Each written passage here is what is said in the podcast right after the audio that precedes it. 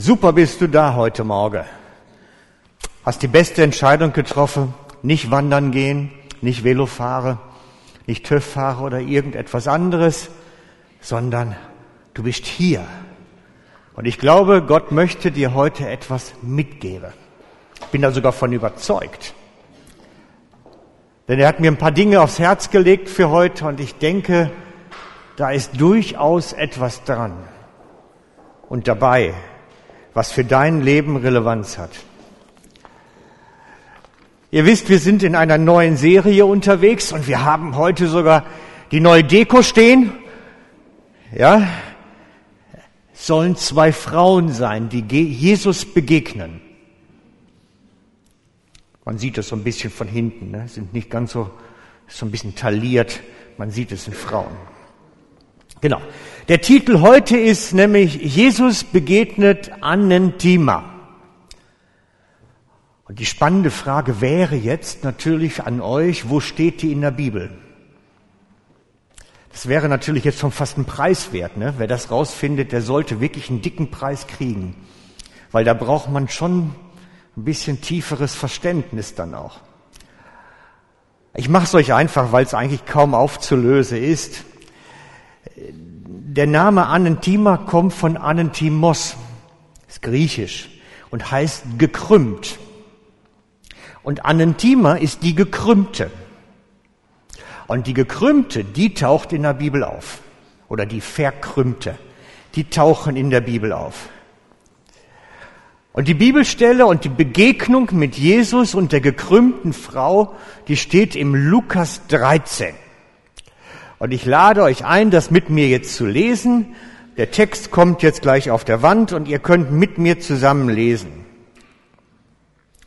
Und er, also Jesus, lehrte in einer Synagoge am Sabbat. Und siehe, eine Frau war da, die hatte seit 18 Jahren einen Geist, der sie krank machte. Und sie war verkrümmt und konnte sich nicht mehr aufrichten. Als Jesus sie sah, rief er sie zu sich und sprach zu ihr, Frau, du bist erlöst von deiner Krankheit und legte die Hände auf sie und sogleich richtete sie sich auf und pries Gott. Da antwortete der Vorsteher der Synagoge, denn er war unwillig, dass Jesus am Sabbat heilte, und sprach zu dem Volk, es sind sechs Tage, an denen man arbeiten soll, an denen man kommt und lässt, lasst euch heilen, aber nicht am Sabbattag. Da antwortete ihm der Herr und sprach, ihr Heuchler, bindet nicht jeder von euch am Sabbat seinen Ochsen oder Esel von der Krippe los und führt ihn zur Tränke? Musste dann nicht diese, die doch Abrahams Tochter ist, die der Satan schon 18 Jahre gebunden hatte, am Sabbat von dieser Fessel gelöst werden. Und als er das sagte, schämten sich alle, die gegen ihn waren. Und alles Volk freute sich über alle herrlichen Taten, die durch ihn geschahen. Also die Anemtima, die gekrümmte Frau. Da geht es heute drum.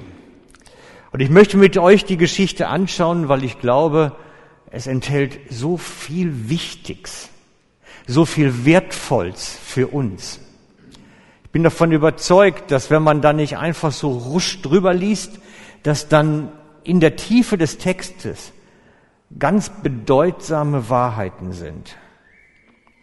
Und ich möchte beginnen mit dem Anfang und er, also Jesus, lehrte am Sabbat oder in einer Synagoge am Sabbat.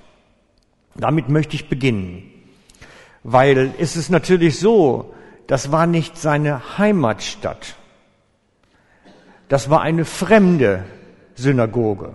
Das wäre ungefähr so, als wenn bei uns jemand als Gast kommt und dann sagt, komm Frank, mach mal Platz hier vorne, jetzt habe ich was zu sagen. Es würde uns schon befremdlich vorkommen, wenn da plötzlich ein Fremder aufsteht und lehrt und was sagt.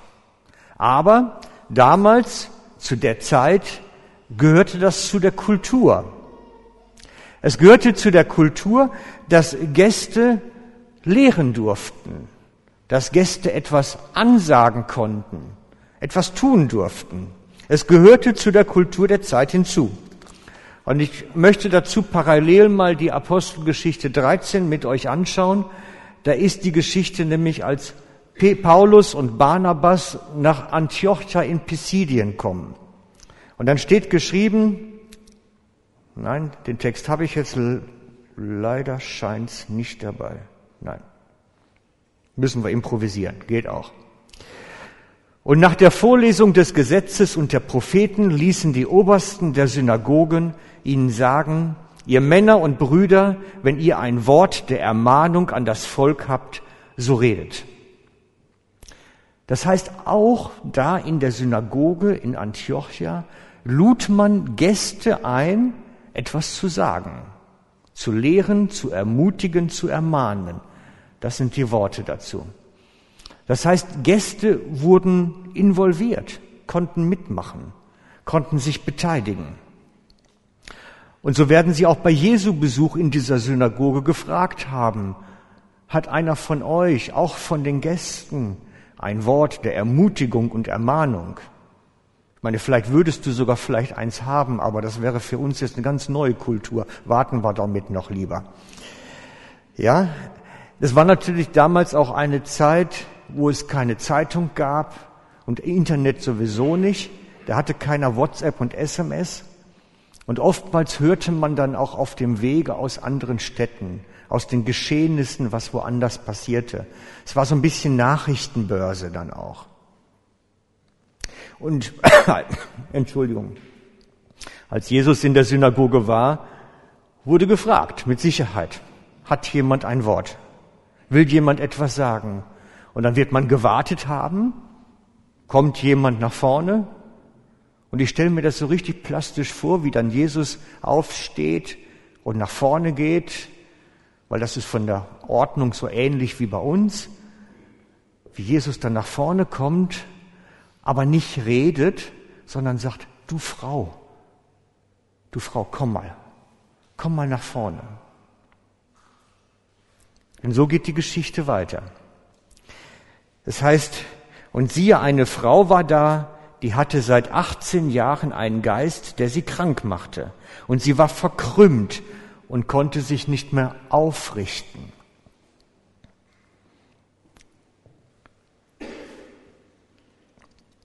Wir heute haben für sowas medizinische Bilder. Wir sagen dazu, es ist eine Wirbelsäulengeschichte. Ein paar Wirbel versteift. Sie ist krumm geworden durch das Alter.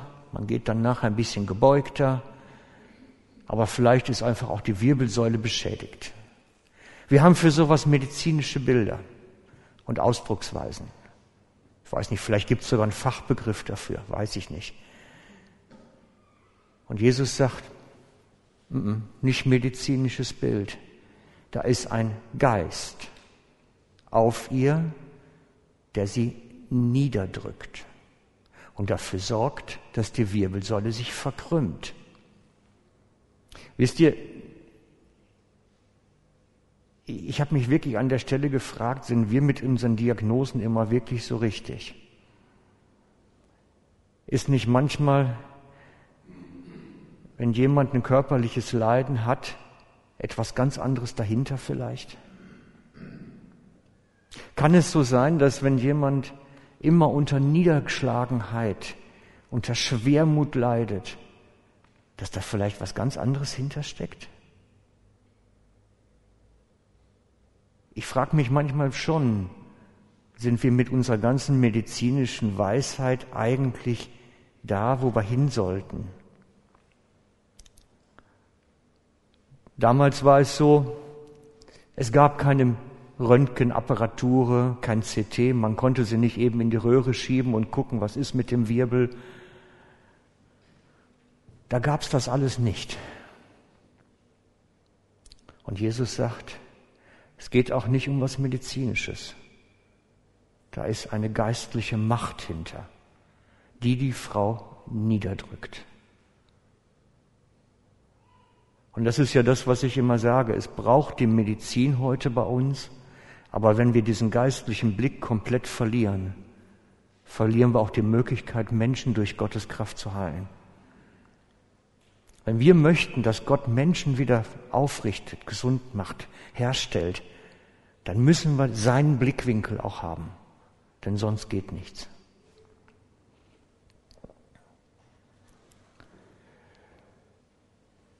Jesus jedenfalls sieht sie an und er sah sie und ruft sie dann nach vorne zu sich. Und das ist eine komische Situation natürlich, ne, dass plötzlich eine Frau nach vorne gerufen wird. Vielleicht ist er auch zu direkt zu ihr hingegangen und alle haben zugeschaut. Aber ihr werdet das am nächsten Mittwoch sehen. Synagoge heißt, Frauen sitzen getrennt von Männern. Entweder oben, unten oder links und rechts. Wo wir hinfahren am Mittwoch, das ist links und rechts. Da sind die Frauen auf der einen Seite, die Männer auf der anderen. Die Frauen sitzen getrennt. Das heißt, normal dürfen sie zuschauen am Gottesdienst. Sie sind nicht wirklich aktiv beteiligt. Und plötzlich sagt Jesus, komm, du Frau, du, dich meine ich. Dich meine ich. Und dann geht es weiter, spricht Jesus zu ihr, Frau, du bist erlöst von deiner Krankheit und legte die Hände auf sie. Du bist erlöst von deiner Krankheit und er legte die Hände auf sie und dann passiert etwas. Es fallen mehrere Dinge spontan auf. Die Frau wird nicht gefragt, willst du gesund werden? Manchmal sind die Dinge, die nicht gefragt sind oder da stehen, genauso aussagekräftig wie die, die da stehen. Aber die Frau wird nicht gefragt, willst du gesund werden, sondern es passiert irgendwie einfach. Und das ist natürlich das, was ich mir hier eigentlich auch erhoffe, dass jemand krank kommt und Jesus ihn einfach berührt und zack, der geht nach Hause und ist gesund. Der wird gar nicht gefragt. Ich habe ich hab mal, ich weiß nicht, ob es stimmt, aber ich habe mal so eine ganz verrückte Geschichte gehört bei einem Gottesdienst, wo nachher alle mit blombierten Zähnen nach Haus gegangen sind. Die sind alle von den Zahnleiden geheilt worden. Ich weiß nicht, ob es stimmt, das ist so verrückt. Aber da ist keiner gefragt worden, willst du mal endlich dein Gebiss in Ordnung haben, sondern zack. Ich, ist ein Gerücht, ich weiß nicht, ob es stimmt, ich kann es nicht nachprüfen. Aber das ist das, was da passiert. Die Frau wird nicht gefragt. Plötzlich, zack, ist sie, die weiß gar nicht so recht, wie mit ihr geschieht. Und ich frage mich natürlich auch für euch, was bringst du mit heute Morgen, wo es eigentlich cool wäre, Jesus würde einfach mal zack und dann ist in Ordnung. Das wäre doch nicht schlecht, ne? Wir steigen da gleich noch ein bisschen tiefer ein an der Stelle. Wie das dazu kommen kann, dass plötzlich was passiert. Weil Jesus handelt heute genauso wie früher. Er ist heute derselbe wie damals. Es ist immer noch der gleiche und immer noch das gleiche Bedürfnis. Und ich glaube auch daran, dass das Gleiche noch passieren kann. Ich glaube daran, dass das Gleiche immer noch passieren kann.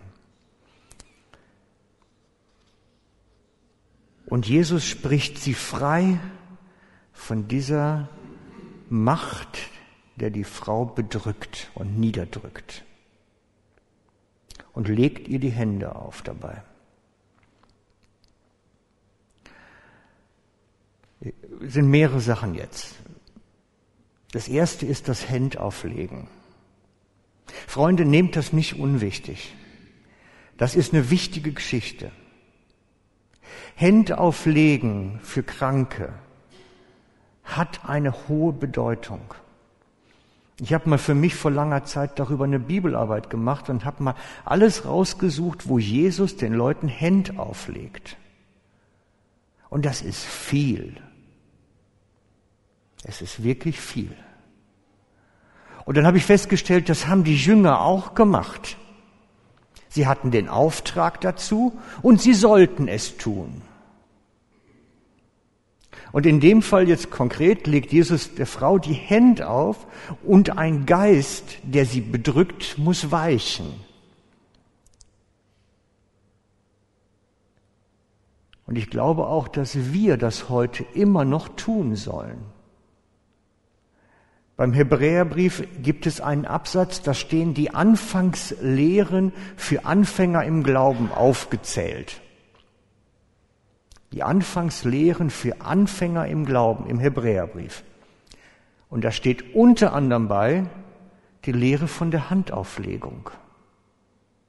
Das gehört für die Anfängerlehre für den Hebräerbrief. Wie kommt es dazu? Weil es natürlich heißt, wenn in dir der Heilige Geist ist und Gott wirken möchte, tut er das durch Geist. Und wenn du dann einem Kranken die Hände auflegst, wirkt Gott durch diese aufgelegten Hände.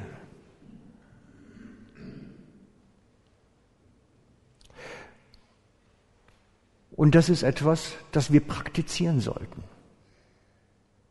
Wenn jemand mir sagt, ich bin krank und ich brauche Gebet, dann versuche ich eigentlich alles, dass ich irgendwie in ein persönliches Kontakt komme, um ihm die Hände aufzulegen. Weil ich weiß, wie wichtig das ist. Krankengebet sollte immer durch Handauflegung funktionieren. Und es, bei den meisten, die das praktizieren und auch den Auftrag haben, die spüren, dass dann etwas passiert.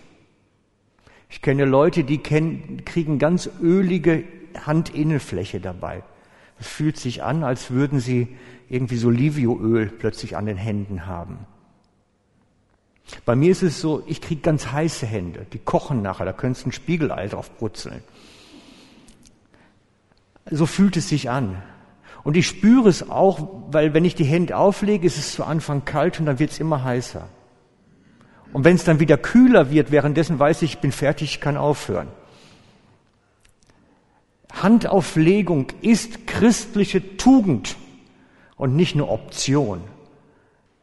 Wir haben den Auftrag, das zu praktizieren und zu tun. Und wir sollten nicht nachlässig dabei sein. Wir sollen einander die Hände auflegen und für unsere Sachen beten, damit wir wieder zu Weg kommen. Und wenn du etwas hast, völlig egal was, ob das was körperlich gebrechliches ist oder ob das auch was ist, was dich seelisch niederdrückt oder angreift, sollten wir unter Handauflegung dafür beten. Dann sollten wir wirklich ganz pragmatisch die Hand auflegen und für diese Geschichte beten. Und dafür haben wir auch den Ministry-Dienst immer im Gottesdienst. Dafür sind die da am Ende des Gottesdienstes, dass sie den Kranken die Hände auflegen können und für sie beten können.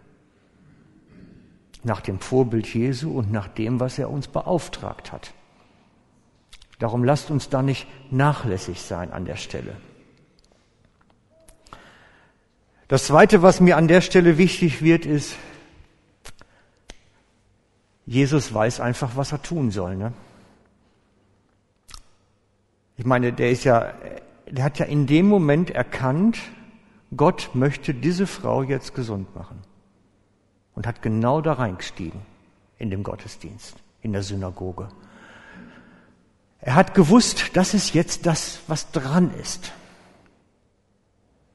Und er sagt dann auch im Evangelium, ich kann nur das tun, was ich den Vater tun sehe. Ich kann nur das tun, was ich den Vater tun sehe. Johannes 5, 19.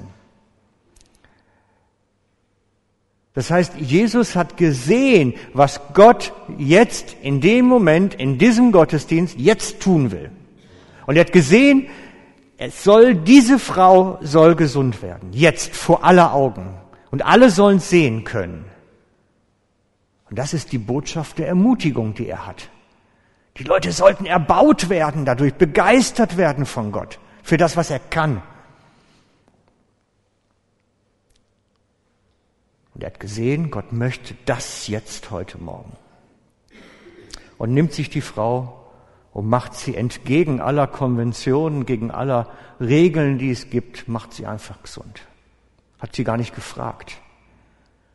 Er nimmt sie einfach, macht sie gesund, weil Gott das jetzt vorbereitet hat. Und das wünschte ich mir, dass wir da mehr Freiheit haben. Dieses Erkennen auch selber in uns tragen und dann machen. Kannst du das erkennen, was Gott vorhat? Jetzt, in dem Moment, morgen früh auf dem Weg zur Arbeit, morgen Mittag, wenn du mit den Kollegen am Tisch sitzt, morgen Nachmittag, morgen Abend. Kannst du das sehen, was Gott so machen möchte? Es steht geschrieben, es soll so sein. Epheser 2,10. Ich hoffe, den habe ich. Ja, doch. Denn wir sind seine Schöpfung, erschaffen in Christus Jesus zu guten Werken, die Gott vorbereitet hat, zuvor bereitet hat, damit wir in ihnen wandeln. Wir, wir. Nicht der Pastor, nicht die Ältesten, wir alle. Wir sollen in Gottes vorbereiteten Werken wandeln. Das heißt, Gott hat was für dich vorbereitet, wo du auch immer stehst. Nicht alle fünf Minuten, aber regelmäßig schon. Gott hat was vorbereitet. Und du sollst fähig sein, in dem Vorbereiteten zu wandeln, zu gehen, Schritte zu gehen, etwas zu tun, auch mal gegen die Konventionen, auch gegen die Regeln. Wenn er es vorbereitet hat, ist es dran, es zu machen. Und ich wünschte mir, dass wir da zunehmen, besser werden, erkennen können. Und da möchte ich noch einen Moment drüber reden, weil ich glaube, das wird wichtig für uns alle. Ich merke bei mir selber immer, da habe ich Wachstumspotenzial. Ich bin da nicht, nicht, ich bin nicht Jesus. Und ich merke die, die Diskrepanz ab und zu schon stark. Und dann manchmal kommt der Teufel und versucht einen und ich habe es nicht richtig erkannt vorher. Manchmal kommt das so schleichend. Ich glaube, es hat damit, es geht nicht darum, wie dein Gebetsleben aussieht. Das ist nicht das Thema. Das Thema ist, wie du mit dem Heiligen Geist im Alltag unterwegs bist. Ob du wirklich, die Bibel nennt es, im Geist bist, unterwegs, am Gehen oder nicht. Und ich glaube, es ist wirklich mehr möglich auf der Ebene. Jesus hat das ganz getrennt. Der hat jetzt nicht gesagt an der Stelle, Leute, stopp mal gerade, wir machen einen Break im Gottesdienst, ich brauche mal gerade einen kurzen Fastenmoment und eine kurze Gebetszeit, damit ich weiß, was ich jetzt tun soll. Sondern er hat gewusst, was dran ist, weil er war verbunden mit Gott. Und ich glaube, das ist auch das, was wir sein sollten. Wir brauchen nicht die Breaks, die großen Pausen, die nächtelangen Fastenzeiten für eine Entscheidung. Und eigentlich sollten wir wissen, was wir tun sollen, weil wir mit Gott eng verbunden sind. Und bei Jesus gab es Gebetszeiten, das war dann was anderes. Das ging in eine andere Dimension. Es steht geschrieben, dass Jesus vor dem Tage vor das Lager ging, noch in die Einöde und für sich laut gebetet hat. Das ist eine andere Geschichte. Es ist so ein bisschen so wie, da wird die Verbindung hergestellt, richtig manifestiert in, der, in dieser engen Einsamkeit mit Gott. Und da heraus war er verbunden mit dem Vater durch den Heiligen Geist und wusste, was er tun sollte und konnte es auch tun. Wisst ihr, das ist ja auch manchmal so, wenn jemand dann kommt, ich habe das ein paar Mal gehabt und sagte, ich weiß gar nicht noch, genau, der kam jedenfalls mal ein Mann zu mir nach dem Gottesdienst sagte, Mensch, bete doch mal für mein Knie und das tut so weh und ich brauche unbedingt, dass es mal ein bisschen schmerzfreier wird. Die Medi hilft nicht so richtig. Und Gott hat mir ganz klar gesagt, du brauchst nicht fürs Knie beten. Du musst für den Rücken beten. Ich habe für den Rücken gebetet und da war es zumindest eine Woche lang gut.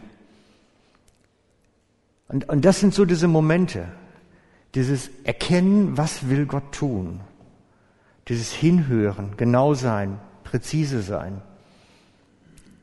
Und das wünschte ich mir mehr. Genau. Und ich glaube, dass auch wir eigentlich erkennen sollen, was Gott da vorbereitet hat und wie man da drin unterwegs ist. Wir können da drin zunehmen. Es ist noch mehr, da ist Luft nach oben, sagt man so schön. Genau. Also, er macht sich jedenfalls frei von diesem Geist und sogleich richtet sie sich auf. Man kann es also sehen, wie die Wirbel entspannen. Druck ist sie gerade. Und preist Gott. Schön, ne? Wenn man sowas live erlebt, boah, könnte ich jeden Sonntag haben. Wäre kein Problem, könnte ich immer mitnehmen.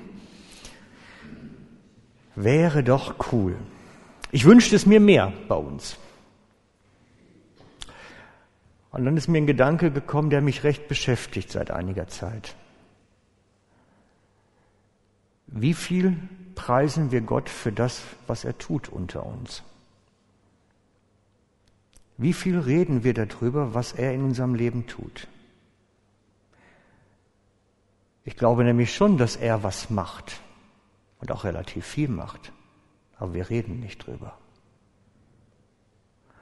Und ich frage mich manchmal an der Stelle, könnte es sein, dass Gott nicht noch mehr macht, weil wir ihn ja auch nicht preisen für das, was er tut? Ich meine, wie lange ist es her, dass jemand hier vorne gestanden hat, hat erzählt, Mensch, Gott hat was Großes in meinem Leben getan und ich ehre ihn dafür. Wie lange ist das her? Mindestens ein halbes Jahr gefühlt. So aus dem Daumen jetzt mal. Und ich glaube, eigentlich haben wir viel mehr zu berichten. Und wenn der Heilige Geist unter uns etwas tut, dann geht es zum allergrößten Teil darum, dass Gott Ehre kriegt dafür. Er will uns auch helfen in unserer Lebenssituation, sicherlich, weil wir sind seine Kinder und er liebt uns. Aber der Vater soll alle Ehre kriegen. Und wenn wir das vorenthalten, frage ich mich schon, ob das vielleicht auch so das Wirken Gottes unter uns bedrückt nachher, ob das vielleicht Auswirkungen hat.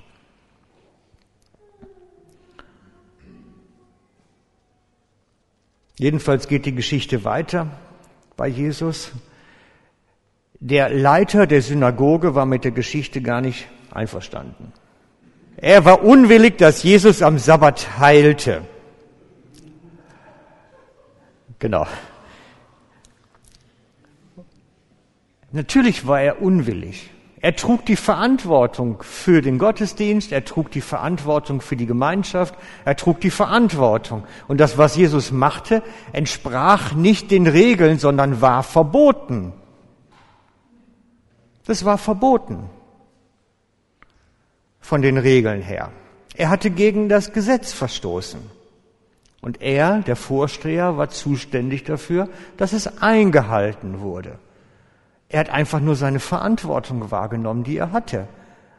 Und hat das gemacht, was er von ihm auch erwartet wurde.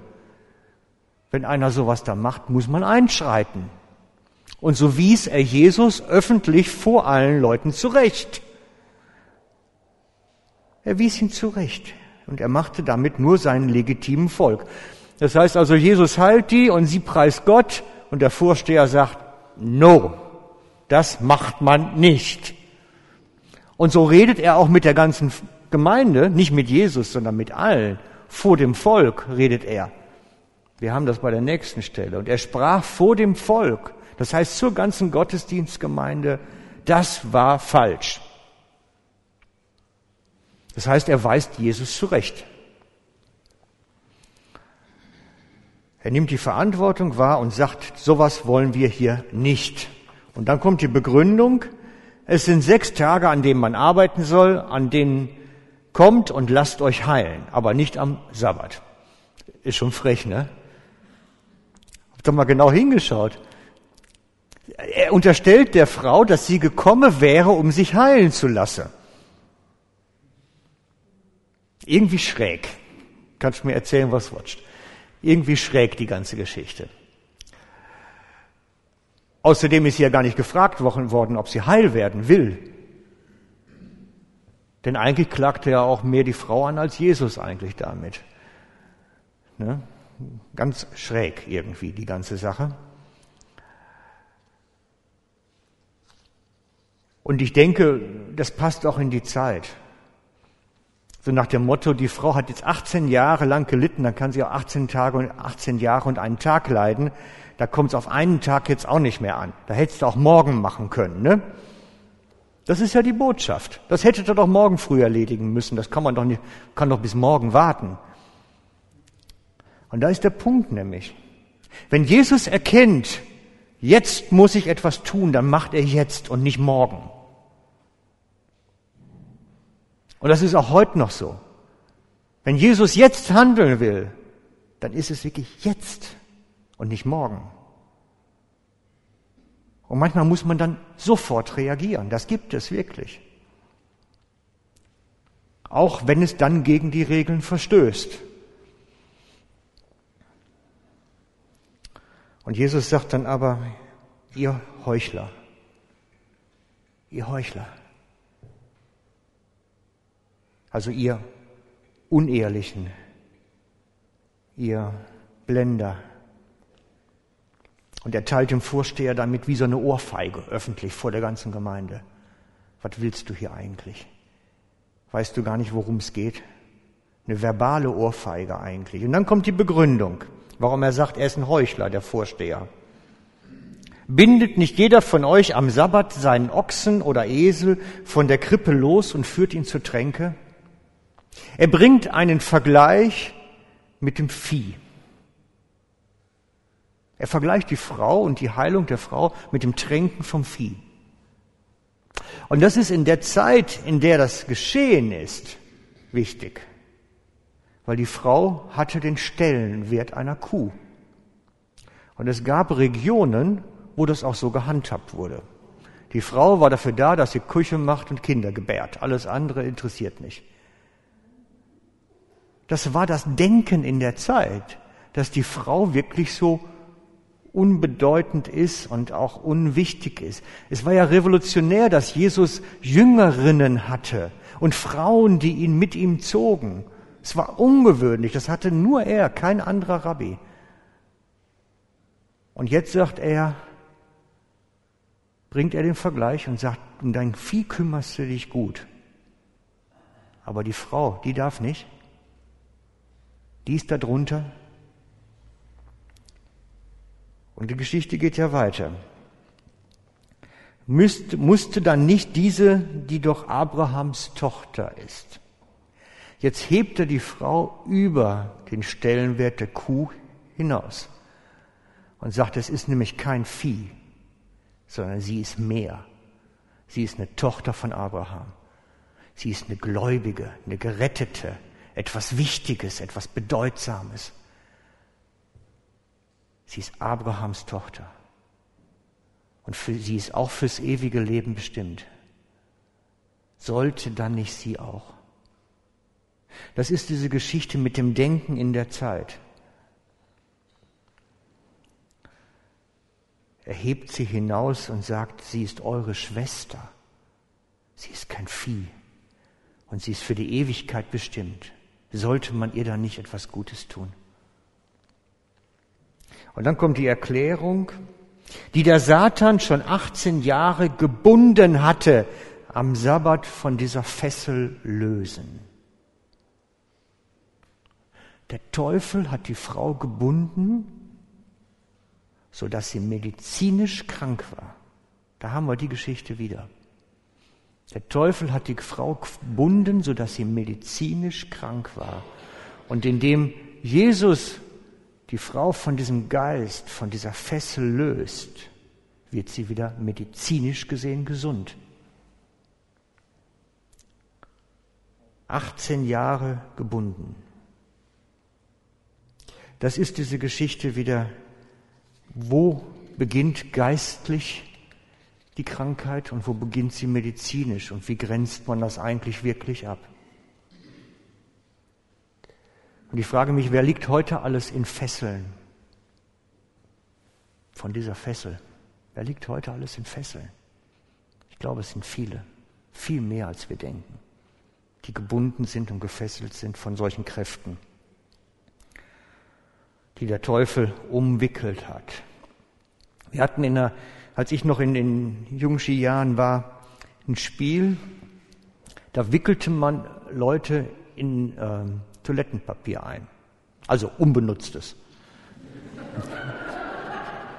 Muss man ja erwähnen.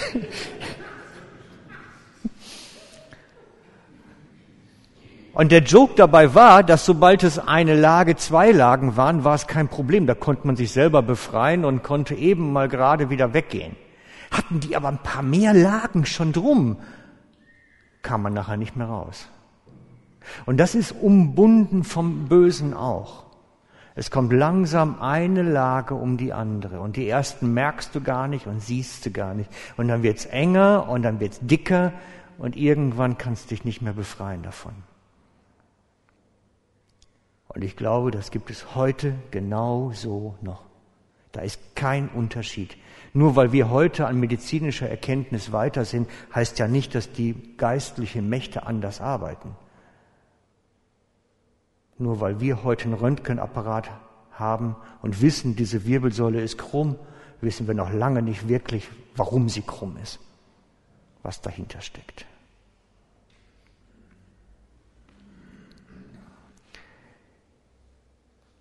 Und als er das sagte, schämten sich alle, die gegen ihn waren.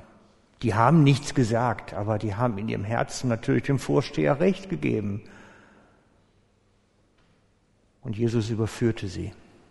In ihrem Denken überführte sie, sodass sie sich schämten. Und dann kippt die Stimmung und alles Volk freute sich über die herrlichen Taten, die durch ihn geschahen. Oh, das geht manchmal ganz schnell mit der Stimmung. Das kennt er ja auch.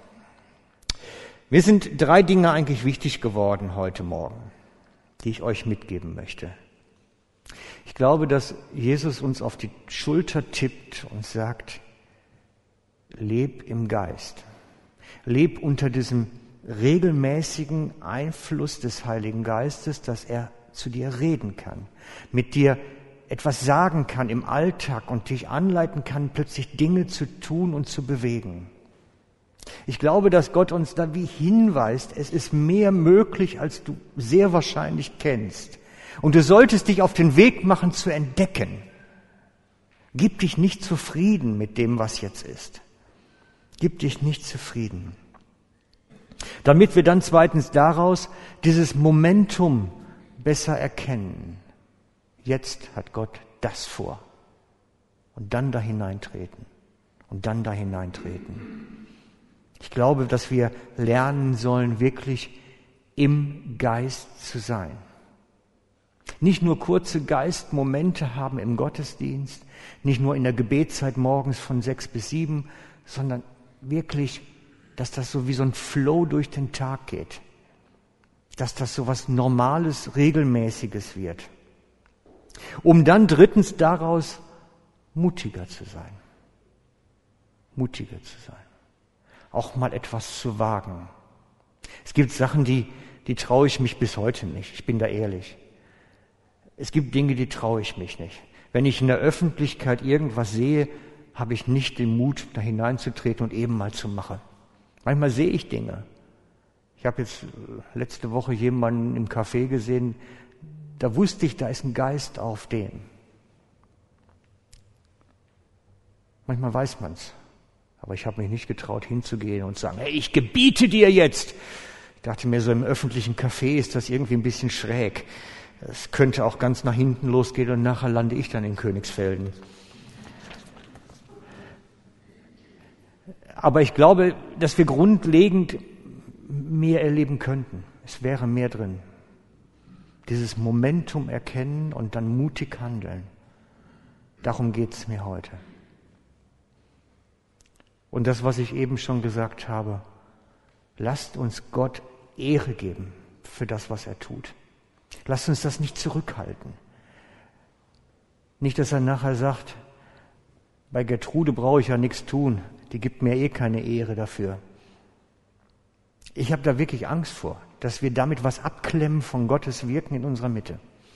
Indem wir einfach sagen, hm, ich traue mich nicht, ich will nicht vor den Leuten stehen, ich will nichts erzählen, dann sagt Gott vielleicht auch mal, ja, ich will auch nichts tun heute Morgen.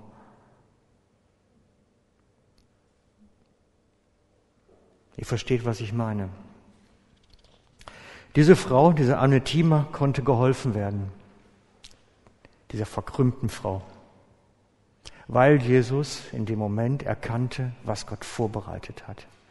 Weil Jesus sich auch nicht geschämt hat dafür und, und, und auch nicht gescheut hat, am Sabbat etwas Verbotenes zu tun. Er hat gemacht, unabhängig von dem, was dann passiert. Er hat einfach gemacht, was Gott ihm aufgedeckt hat. Und ich wünsche mir für uns alle, dass wir da hineinkommen, in, dieses, in diesem Geist unterwegs zu sein. Mehr und mehr. Weil ich glaube, da ist ein Schlüsselmoment drin. Ein Schlüsselmoment. Und ich lade euch jetzt ein, dass wir wie unsere Seele öffnen mal, Moment jetzt, und den Heiligen Geist einladen, wirklich zu uns zu kommen. Dass wir diesen, unsere Seele auftue, unser Herz auftue und den Heiligen Geist einladen, komm, füll mich neu, nimm mich neu ein, damit das geschehen kann, auch in meinem Leben, dass ich die richtigen Dinge zur richtigen Zeit erkennen kann. Magst du mitmachen? Wir haben dafür extra ein Lied ausgesucht, was uns einlädt. Heiliger Geist, komm jetzt und fülle uns neu.